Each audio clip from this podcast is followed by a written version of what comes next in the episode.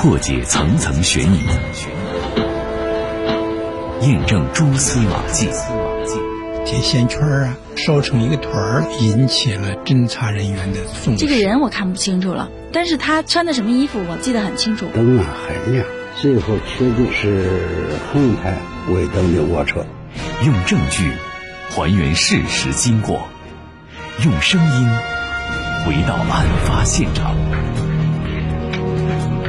这里是这里是警法时空。时空。听众朋友，大家好，欢迎收听今天的警法时空，我是姚博。老板，来条烟。老板，来瓶酒。见有人买东西，商家高兴还来不及呢，极少考虑这买烟买酒的是不是未成年人。话说，现在的很多未成年人个也长得高，看上去啊，还真是长得挺像个成人。不过，我们国家有法律规定，为了保护未成年人的身心健康，三令五申禁止商家向未成年人销售烟酒。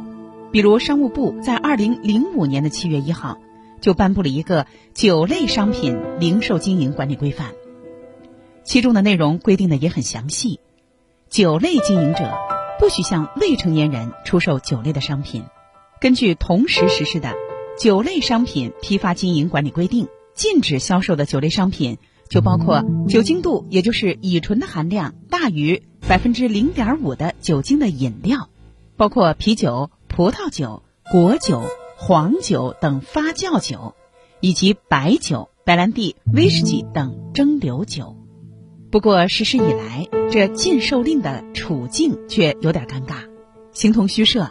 在多次媒体组织的采访的过程当中，都发现总是有商家。有这样的行政处罚，但是基本上不遵守。最近我们在节目当中一直说的是餐厅的法律纠纷，在节目当中我们先后介绍到了，餐厅呢要经营得遵守国家的相关的税负，得接受国家的相关的税费管理，和员工之间呢应该遵守国家的相关的劳动和社会保障的规定。对于消费者，还要保障消费者在就餐的过程当中的人身和财产安全。这个财产安全，就包括东西丢了，那你商家有没有提供相关的提示？有没有能够提供电子摄像头，为公安机关的破案提供线索？消费者呢，如果把东西落在你这儿，你捡到了之后有没有妥善保管？保管的过程当中有没有破损？有没有还错人？这是财产安全的保障义务。说到人身安全，那也多呀。地滑人摔倒了，你要赔。门口的雪没有及时扫，你要赔；打架斗殴了，在你这儿你没有及时拦，也得赔。另外，餐厅呢还要按照从五月一号就要走到我们生活当中的垃圾分类这样的一个行政法规的要求实施垃圾分类。所以，要开一个餐馆啊，其实严格遵守相关的法律法规是最重要的。如果说这个利润啊等等是零，没有前面的这个法律的一。后面的零都没有意义。比如北京市从二零一九年的十二月八号开始，对于全市酒类经营者，就要陆续挂上政府印制的“不向未成年人售酒”的标志。也就是说，今后无论未成年人以什么样的理由买酒，说我给谁买，我给谁买啊，买什么酒，商家都应拒绝，违者将被处罚最高人民币两千元的罚款。那可能有人会说，那老板，那我就卖了。回头你问我说，你怎么给未成年人卖酒？我说啊，我看不出来，他长得比我还高呢。那不行，那您也得问问了之后，他说他不是未成年人，您尽到了这个义务，您还得让他出示相关的身份证件，确认了才能卖酒。那为什么在这个给未成年人卖酒的这个事情上，给餐厅这么多的法律责任和义务呢？因为这种规定。既是对餐厅的约束，也是对餐厅的保护。大家说对餐厅保护什么呀？今天的警法时空，咱们就接着说发生在餐厅的那些法律纠纷。咱们说说商家因为向未成年人售酒而给自己带来的麻烦。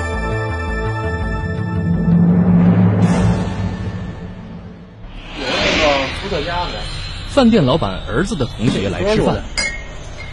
四十三度，我一想，我说要是出去买去，我也不知道那酒什么样，是吧？我这卖酒，知道我这酒，我知道我这酒是是好赖，是吧？酒后同学对同学下毒手，给我打电话，同学说你孩子出事了，我说是吗？我说赶紧去了。一提起这个事，我的精神都快不好，一听就是。今天的刑法时空，请听姚博为您介绍房山法院宣判的本市首例饭店老板违反禁售令被判赔偿案。饭店都是这样，都是这种经营。现在到这种程度了，我心情也不好受，挺觉得倒霉的。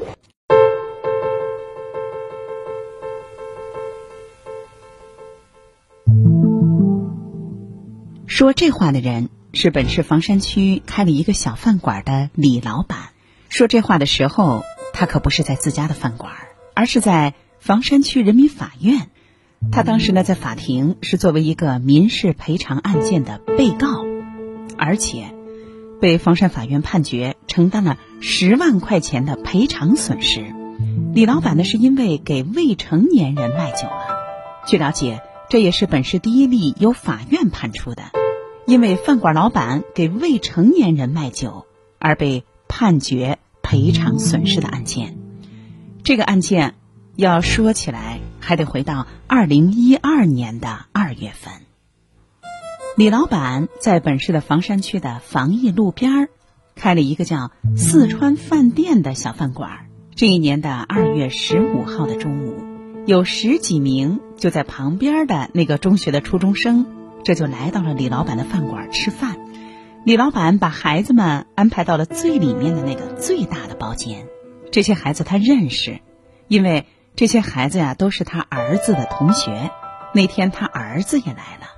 李老板回忆说：“他们在这吃饭呢，吃的时间长。我们在外边营业，他们就出来进去的，就上厕所。包间里很热闹呀，因为其中两个孩子呢是被职业高中录取了。于是呢，班长小鱼特别组织了这个聚会，给这俩孩子庆贺庆贺。”但是呢，吃着吃着，有其中的两个孩子这就走了出来，来到了前台找李老板要买酒。李老板回忆说：“他说喝酒，喝酒，我们就是也是劝着不让喝，说你说你给点酒喝吧。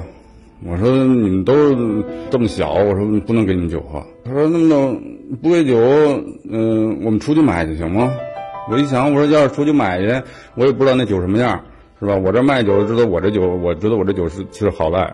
于是李老板就卖给了他们八瓶啤酒，还卖给他们四个二两装的白酒。孩子们拿着酒，这就进了包间继续吃喝。不过吃着吃着，李老板觉得今儿这群孩子好像有点什么问题。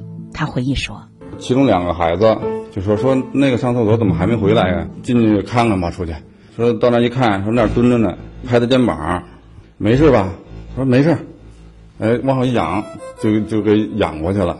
李老板说，那天他在现场看到了这么一幕：是不是喝多了，或者磕了哪儿了？回来我一看，那个孩子吧，他那个身上也没有外伤，呼吸挺匀实的，就好像喝多了。我说喝多了，我说怎么也得送医院，也得到医院看看。结果送到黄山医院，一做 CT，说是脑出血，开颅。受伤的孩子叫小韩。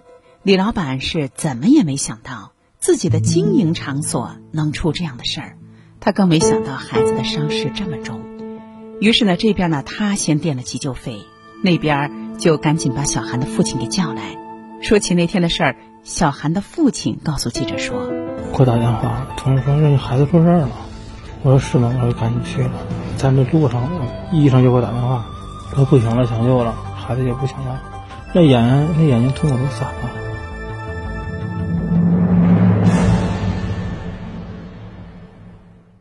做完开颅手术之后，小韩一直昏迷，端详着病床上的儿子的伤口。小韩的父亲觉得，这伤口他怎么也不像自己给自己摔的呀？因为小韩的这个伤口啊，它既不在前额，也不在脑侧，而是在头顶。他就向大夫咨询，大夫说呀，这个伤口它极有可能它就是打的，也就是说啊，是外力重击造成的。听大夫这么一说，小韩的父亲啊，一点都没耽误，立刻报警。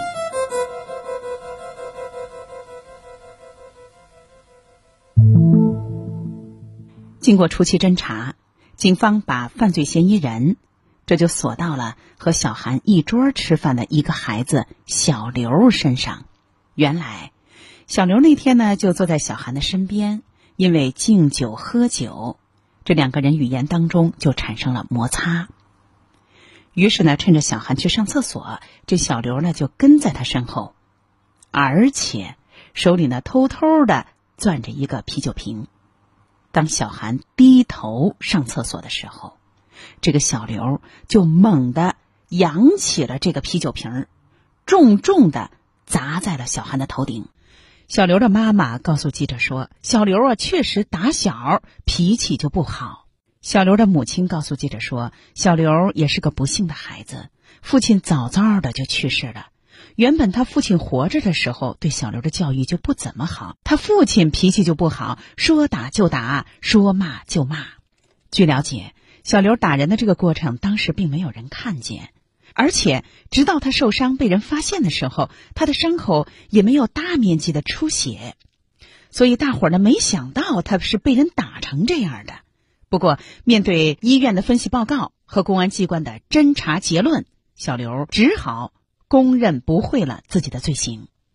在案发的第二天，也就是二月二十六号，小刘因为涉嫌故意伤害罪。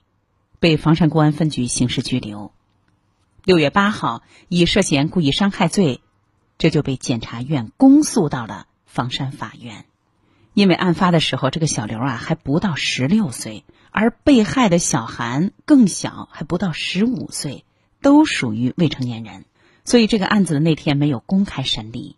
而后呢，在八月底，房山区人民法院就小刘故意伤害罪一案作出了一审判决。咱们回到那天的庭审现场，一块来听主审法官刘莹当时宣读了一个什么样的判决结果。判决如下：被告人犯故意伤害罪，判处有期徒刑八年，赔偿附带民事诉讼原告人医疗费、营养费等经济损失共计人民币十五万七千零九元。未成年人伤人，那也不是说啊就不负刑事责任的。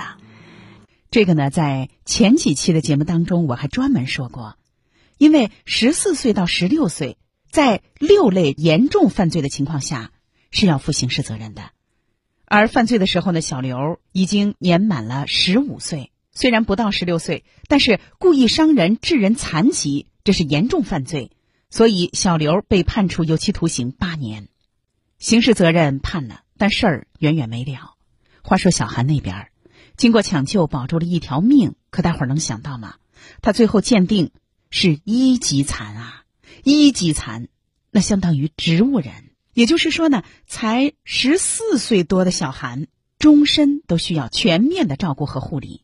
这对于小韩的家人来说，那当然是飞来的灾祸。主审法官刘莹告诉我说啊，说且不说这一辈子怎么照顾这个孩子，单是经济压力，这个家庭就要被压垮。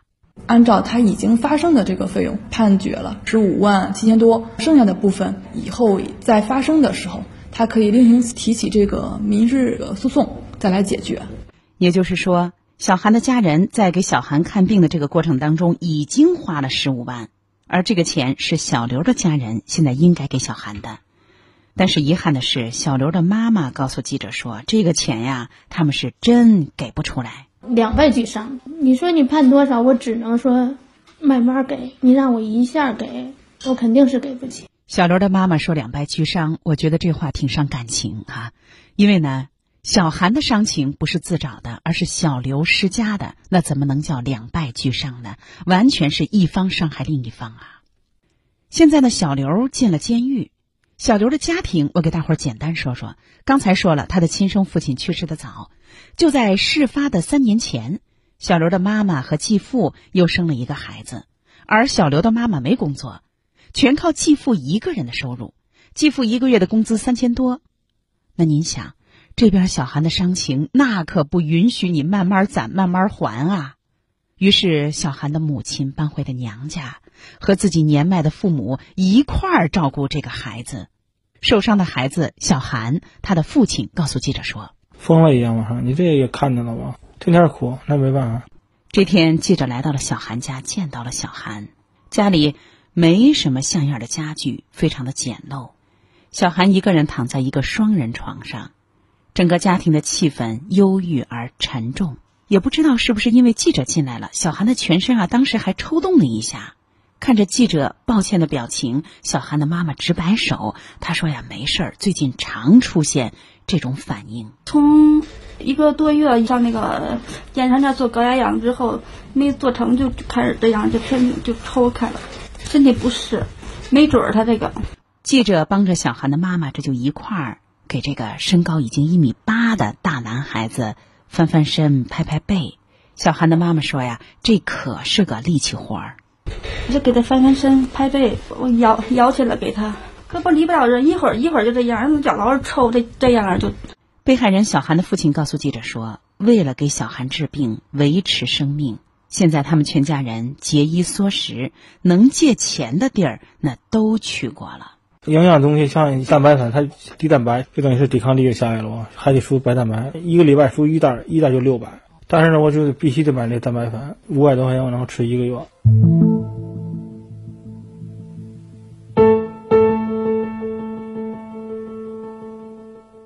到了这一年的年底，经过咨询律师，小韩的父母把小刘的父母，还有饭店的李老板，这就一块儿诉到了房山区人民法院，要求共同赔偿自己的各项损失二百多万。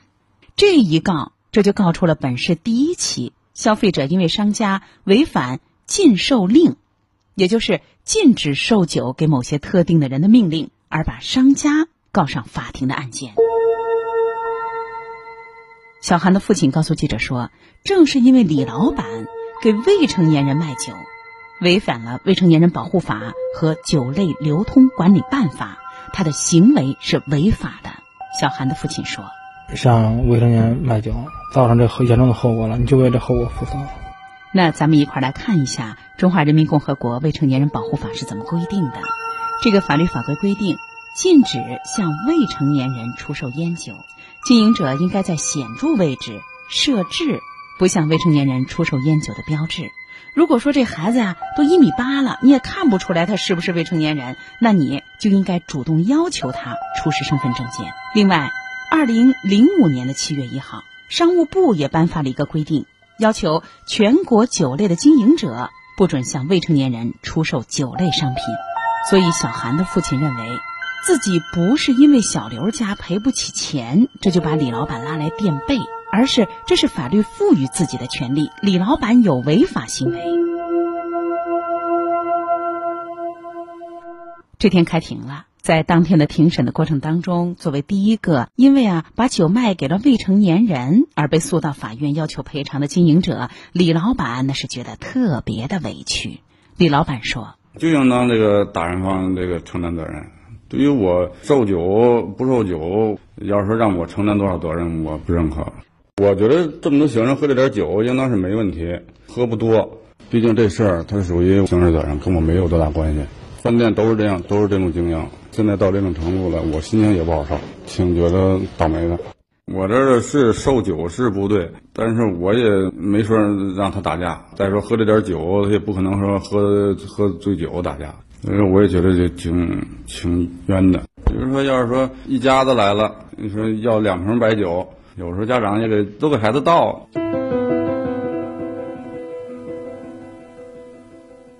李老板的委屈，大家听听啊，他的意思主要就是说，那其他的商家那都这么干嘛？只不过没出事儿。他们在经营的过程当中，是不是严格遵守商务部颁布的有关规定？是不是严格遵守《中华人民共和国未成年人保护法》当中的禁售内容呢？那也没听说过谁挨罚呀。就在这个案件审理的过程当中，记者邀请了两名中学生，他们俩一个十四，一个十五，而且不是啊像小刘和小韩那样的大高个儿哈，而是一看他就是个未成年人。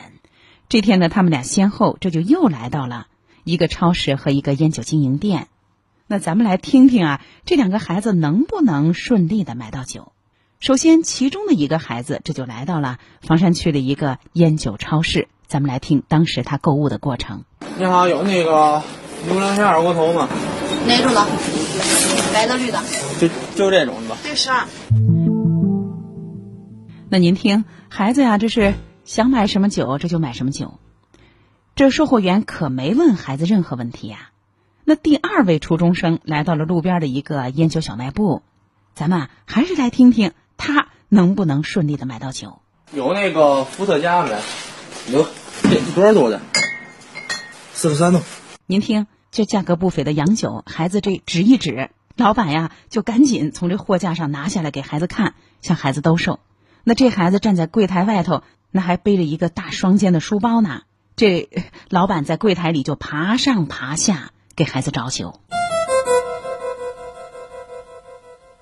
这个案子经过审理，在房山区人民法院作出了一审判决。法院认为，正是小刘的犯罪行为给小韩造成了伤害，所以小刘和他的父母应该承担主要的赔偿责任，赔偿小韩家的各项损失的百分之八十五。判决。李老板赔偿小韩父母已经发生的各项损失和未来一定会发生的各项损失百分之十五，共计十万多元。也就是说，如果未来小韩呢还继续接受治疗，那这李老板还得拉进来，还得接着赔。至此，本市判处了第一例因为商家违反对未成年人卖酒的禁售令，给未成年人卖酒。结果被法院判决民事赔偿的案件。宣判后，说起为什么判李老板赔偿百分之十五的损失，主审法官张黎给记者解释说。他向未成年人售酒，还是有法律明确的禁止性规定，应当是明知的。因为他本人的孩子呢，跟这些学生都是同学，相应的就有一定的过错。呃，还有一个也考虑到说，啤酒瓶还是一个作案工具，关联性可能就略高于其他一般的案件。基于这么几点考虑吧，价值平衡这么一种考虑，就是让他承担了百分之十五的责任，绝大部分的责任呢，还是由这个刑事犯罪人跟他的家人承担的。案子宣判了之后，我也电话采访了中国消费者协会的法律顾问邱宝昌。他认为，法院判决李老板赔偿各项损失的百分之十五，这个判决是于法有据的。呃，我认为他是违反了安全保障义务，向未成年人销售的酒。第二，伤害案件发生在酒店，因为根据《消费者权益保护法》的规定，消费者在经营场所享有人身财产安全权利，经营者呢有义务保障。当然，虽然这种受伤不是酒店直接加害的，但是他应该有安全保障义务，综合考虑让他去承担适当的民事责任，我认为是于法有据。我们的相关部部门、相关的单位都应该要忠实的履行法律法规，要尽到严格的审查义务，要确保我们的法律能够落实。那么，以往类似的案件当中，为什么这一类的卖酒的李老板他就没有被追究过民事责任呢？当然，这也跟李老板啊所谓的我自身运气不好有关。因为有的李老板他给孩子卖酒，那可能孩子喝了晕晕乎乎就回家了，没干一些伤害的事情，没发生事故，或者说这事儿没发生在买酒的地方。于是呢，也许没发生互相伤害这样的损害案件，也许呢发生了不在喝酒的地方，也没人想到会找这老板，所以呢，法律责任呢就没有被有关部门追究。有的呀，就有可能是工商管理部门做出相应的处罚，那也是行政处罚，而且这一类处罚咱们也不常听吧。中国未成年人权益保护法学会的秘书长张雪梅就认为，这种做法和商家的自我利益的定位有关，当然更和他们的商业道德、法律意识有关。张雪梅说。我们说这些经营场所，它的身份审查的义务是一定的，是基础的。它毕竟不是公安机关，所以说他在审查这个身份的时候呢，他们也会有局限性。我认为呢，行业自律是必须的。既然国家法律做出了规定，我们的法律的拳头就不能打在棉花里。比较各个国家在这方面的法律来说，我们国家针对这类经营场所的处罚的这种责任的条款还不是最严厉的。违法成本低，监管手段缺失，导致法令形同虚设。最近我们在节目当中一直说的是和餐厅的经营有关的法律问题。那您看餐馆的老板啊，这法律可不是摆设。没事的时候您觉得没事，它好像是个口号，仅仅是个摆设。可是有事儿，那就是要给自己带来实实在在的风险和利益上的损失的。所以经营餐馆不容易。有时候能挣上钱，有时候挣不上钱，有时候不仅不挣钱还赔钱，那肯定是因为有了事故。所以，餐馆的法律责任不是摆设，法律就得被信仰。也许您看不出来这个孩子他到底是不是个孩子，但您也得审查，就是说得多问，而且得看身份证。这就要说到从二零一九年的十二月八号开始，北京市商务局出手了，商务局等部门要开始发放首批十万个不向未成年人售酒的标志牌。这个标志牌呢是中英文双语。首批发放的是从事酒类经营的商场、超市、酒类的专营店、便利店、食杂品一些零售的网点。据了解，北京市呢有二十多万个酒类的经营场所。从现在一直到二零二零年的上半年，这些场所必须全部设置不向未成年人售酒的标志。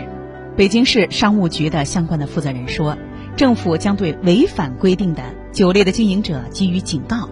情节严重的，要给予最高两千元人民币的处罚。当然，市民朋友要是发现没有设置不向未成年人售酒的标牌，甚至顶风向未成年人售酒的商家，都可以向北京市商务局的官方网站和相关的电话举报。今天的《警法时空》到这就结束了。最近我们在节目当中没少说和餐厅的法律责任有关的内容，希望这些介绍。能够给相关的商家和消费者带来更多知识、更多理性、更多保障。姚博，感谢您的收听，也欢迎您继续收听以下的精彩节目。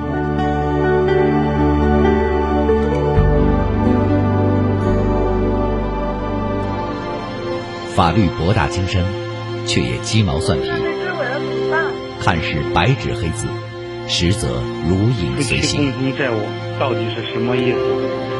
如何让法律给您的生活带来更多的平安和保障？现在起，请在微信公众号里搜索“警法时空”或“姚博幺零三九”，不仅有“警法时空”往期节目内容，更有公益律师及时回答您的法律咨询。时空你好，我有个法律问题，高级咨询。一个贴身、贴心的私人法律顾问。